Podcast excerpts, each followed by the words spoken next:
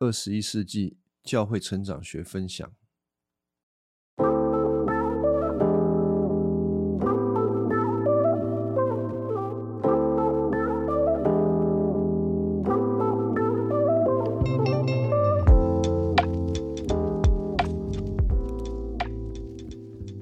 好，我们今天要来继续讲第七章刻意的处境化，我们讲第二次。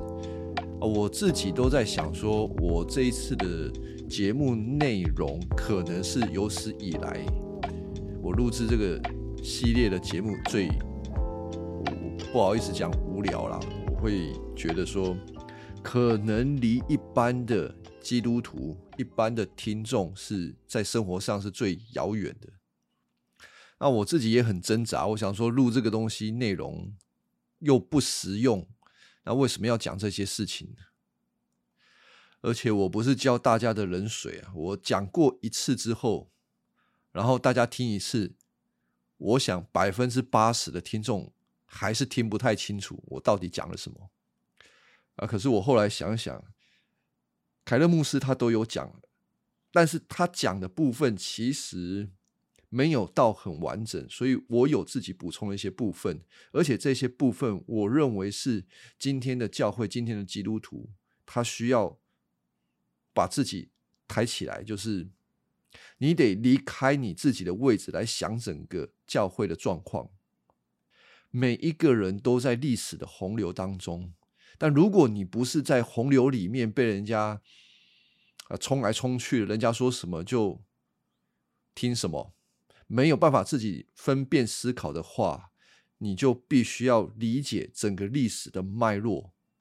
所以啊，我就会想说，那就录一下吧，当做是一个抛砖引玉。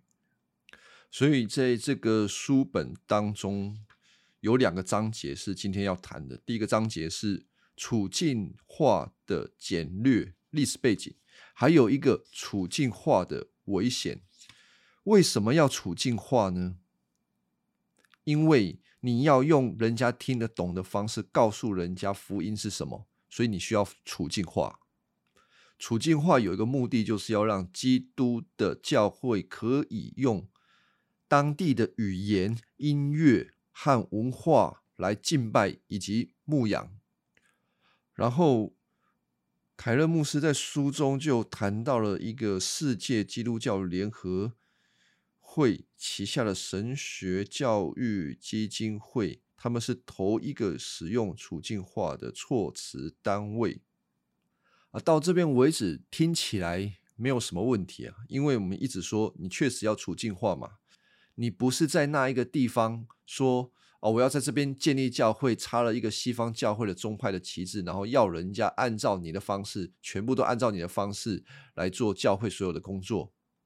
那书中里面就谈到了这个协会啊，这个联合会跟两位神学家关系非常的密切，这两个神学家的立场就影响到这个联合会的神学思维。而这两个神学家，他们的神学立场就是一种存在主义的神学立场。后面我会慢慢的解释这些神学思想背后到底是有什么样的内容，这样大家才会比较完整的明白。但是我们直接回到书中，他说到，他们这两个神学家。他们坚称的新约圣经本身也是经过调整的，因为新约圣经有很大的部分是受到希腊文化世界观影响的产物，而这种世界观并不具有永恒不变的效用，因此他们主张基督徒有自由。以符合其文化的任何方式决定什么是基督教，感动他们内心的启示，而把其余的部分舍弃或者修改。好，我用我的话讲一次，他们的观念是什么？他们说新约的圣经哈是人写的东西。啊，当然我们知道是人写的啊，就是使徒写的嘛。那使徒写这些东西是基于他们有信仰，还有他们受到当时的希腊文化的影响，所以写成了这些新约圣经。所以那也意味着新约圣经你所读的这个新约圣经啊，不是神的话，它没有绝对的权威。因为它是人写的，里面有文化的东西在里头。既然是文化的东西在里头，它就不能够说新约时代要照做的、要遵守的，今天也要遵守。不，既然是文化，就不需要遵守。所以呢，今天的教会可以不用完全遵守新约圣经的这一些关于文化的部分，我们可以。因着我们自己的文化上面的需要，产生出自己的基督教啊，所以呢，圣经有很多东西啊，呃，你不太需要注意参考了，就是看看就好了。在书中，凯勒牧师直接说，这种处境化的路线背后的假设，就是圣经的文本跟文化处境都是相对的，具有同等的权威。好，那。我跟听众讲，我的立场跟凯勒牧师的立场是一样的，就是说，我们并不同意这两个神学家所认为的新约圣经是，只是我就是它掺杂了文化的东西，所以它是一个相对的，对我们没有绝对的权威。那如果我要解释这件事情呢，让我花一点时间来解释好了。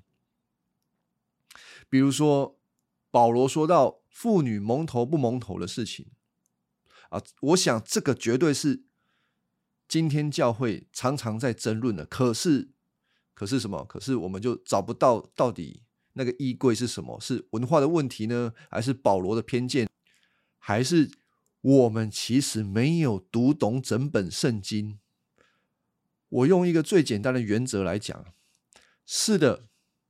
保罗在讲这件事情的时候，确实有当时文化上面的状况，以至于保罗说妇女聚会的时候要蒙头，并且不可以做教导的工作。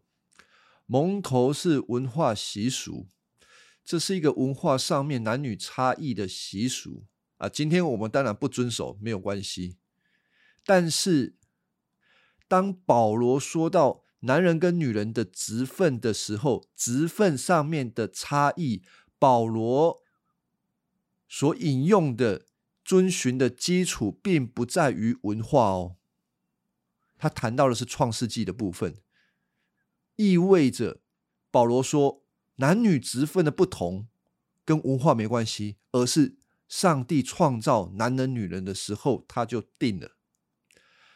然后我们对这个保罗的吩咐会误解，有一个层面是，我们教会可能把世界上面今天的价值观直接拿进来批判圣经，意思就是我们现在受到女权运动的影响，认为女人要抬头，所以看到新约时代的那个状况，就觉得圣经应该是看不起女人吧？哦不。男女的价值不在于男人做什么事情，女人也要做什么事情。如果女人做了什么事情，女人就有跟男人一样的价值。这个是世界上面的价值观。你如果把世界上的价值观拿来套在保罗吩咐这个事情的上面啊，你就会觉得圣经好像对女人不尊重，根本就不是啊。圣经里面给我们对男女的价值观，那个价值不在于他做了什么。而在于，不管是男人或者是女人，他们里面都有上帝的形象，这是作为人的价值。不管你是什么人，即便你是女人，即便你是小孩，即便你是乞丐，你不管做什么，你的价值不在于这些东西，而在于你里面有上帝的形象。这一个观念是在整个历史当中，任何的文化。任何的宗教所没有的，我们自己可以想中国文化。中国文化谁有上帝的形象？老百姓是没有的，官员是没有的，贵族是没有的，只有一个人有，那个人叫做皇帝。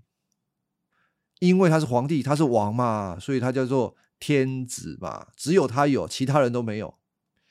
只有世界上面的文化价值才会鉴定奠定在他的身份地位跟工作上啊！不要把这个价值拿来放回去圣经，这绝对是搞错了。所以我说哈，问题在于我们没有读通圣经。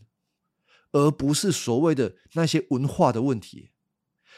新约圣经保罗处理那么多的文化问题，你不能够只看到表面的文化问题，你得更深一步的去看见保罗在意的是什么，他守护的是什么，那里有没有一些福音的东西在里头？可是啊，我们每次啊，就讲这个我就受不了。读圣经的时候，不要只读。字面上面最表面的意思，把整篇读懂，你就不会落在听到一句话，啊，就好像大事不好了。所以啊，包括书本讲的这两位神学家，他们一方面，我讲这个当然，请大家包容啊。我认为他们是没读懂圣经的，没读通圣经的，一边没有读通圣经，一边又要处理世界的文化。所以就造成了什么样的神学呢？就会造成出不符合圣经的神学，用不符合圣经的方式来处理文化的事情。当然，他们的处境化也会是危险的。我没有办法照顾到每一个基督徒或者是听众，就是你们每一个人在听我的节目之前，你们一定。听过了某一些神学，或者某一些立场跟观念，包括了处境化这三个字。我不晓得对大家在想到这句话的时候，你想到了哪一些事情？所以那些事情可能会影响你对处境化这一件事情有好感或没有好感。那我只会跟听众讲说，在你下判断，不管是好感或者是没有好感。你需要更多的来认识整件事情、整个文化，还有在我们近代，我们近代对圣经的解释有什么样的问题？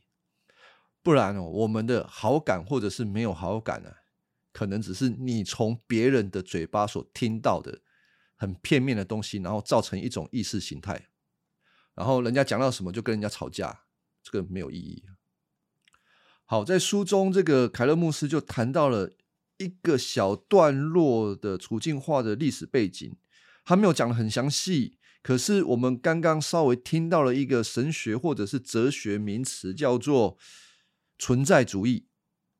如果我们不理解什么叫做存在主义的话，我们就没有办法客观的理解为什么在书中会批评这一个。基金会他们处境化的策略，好，那我也要讲。那存在主义，你要认识存在主义之前，你得先明白整个历史的脉络。所以，我如果从十六世纪开始讲，我讲的很简单。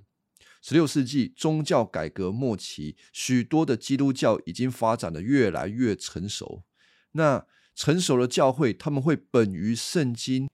对神的工作越加的认识，他们的信仰也越来越成熟。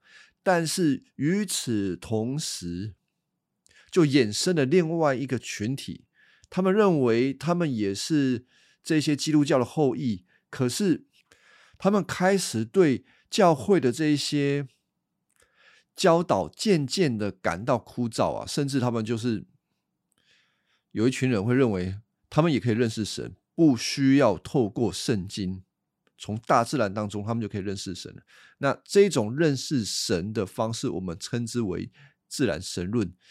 这个是在十七世纪的时候发生的自然神论。所以当时候的人开始对圣经的知识跟认识就脱离了。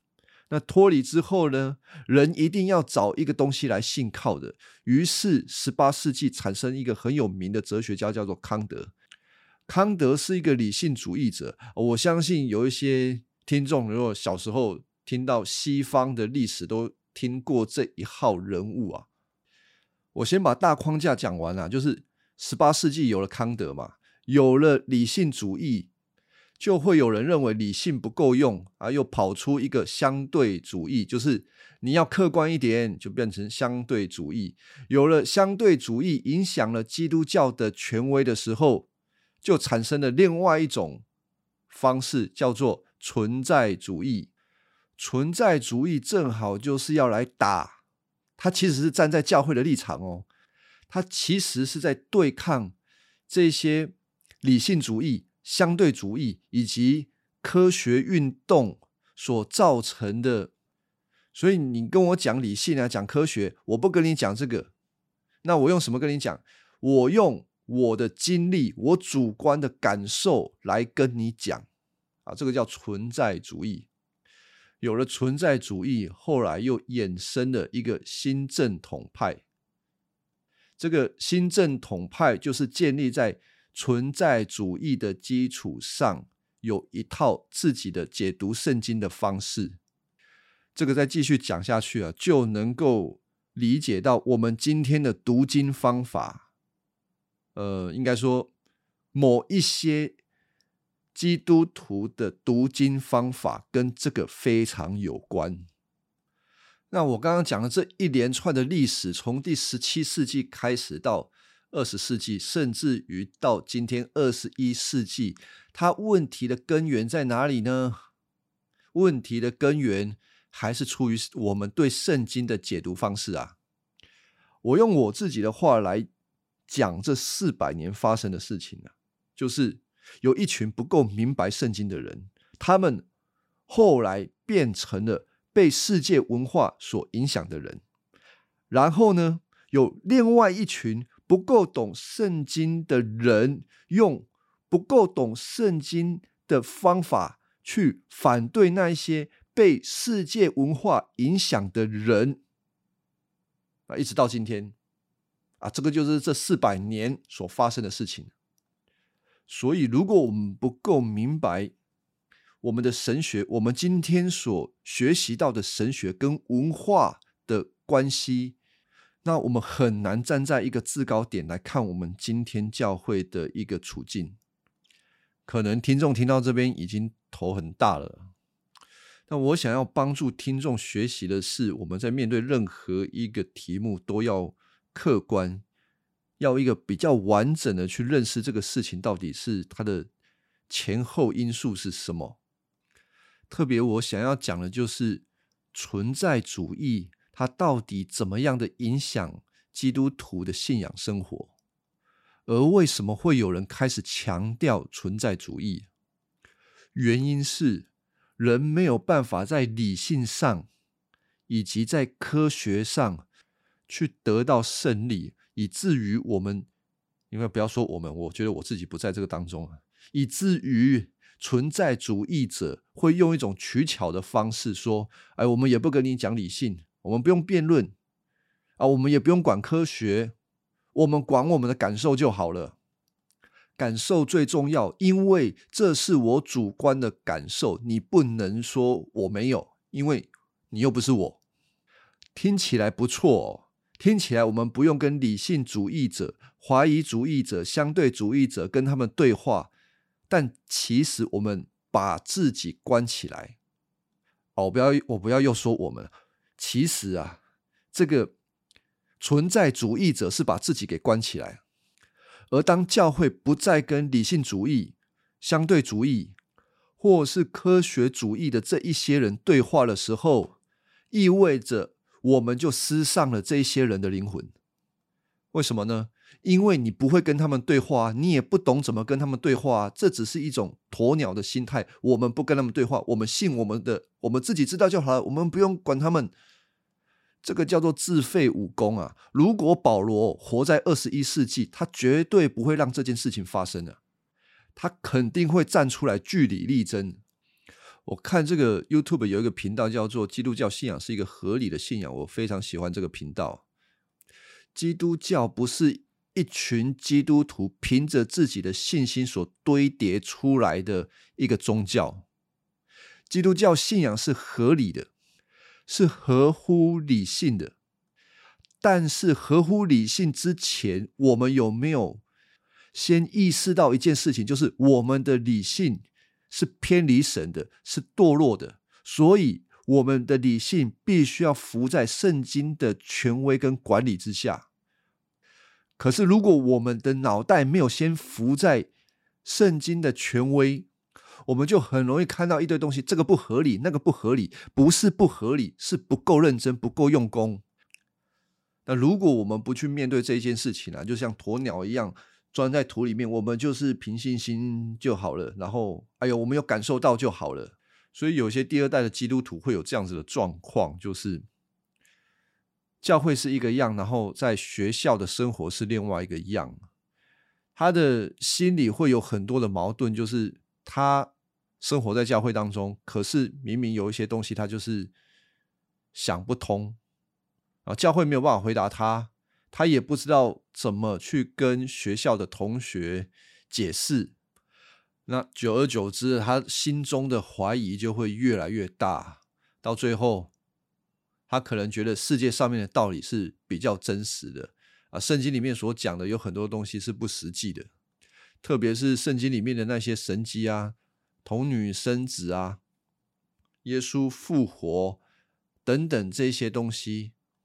然后我们采取一个符合今天文化对宗教期待的方式来重塑教会，教会就再也不是以基督为中心，不是以十字架、上帝的启示、圣经这些东西为中心，而是变成了如何要成为一个好人、有道德、有用的人。为中心，这样子的教会会有这样子的特点。我用书中里面凯勒牧师所说到的自由派的基督徒，他们会重新的定义基督教的教义。这个教义大致而言是这样子的：圣经充满神的智慧，但这并不表示它没有错误。它是一份人写的文件，包含错误和矛盾。耶稣是神的儿子，但这并不表示他是创世以前就存在。神的圣子，他是一个伟大的人，有神的灵浇灌的人。耶稣的死，并不是止息神愤怒的旷世之举。而是一个范例，表现出牺牲的爱。这份爱能够改变我们，是透过激励我们效法他的榜样。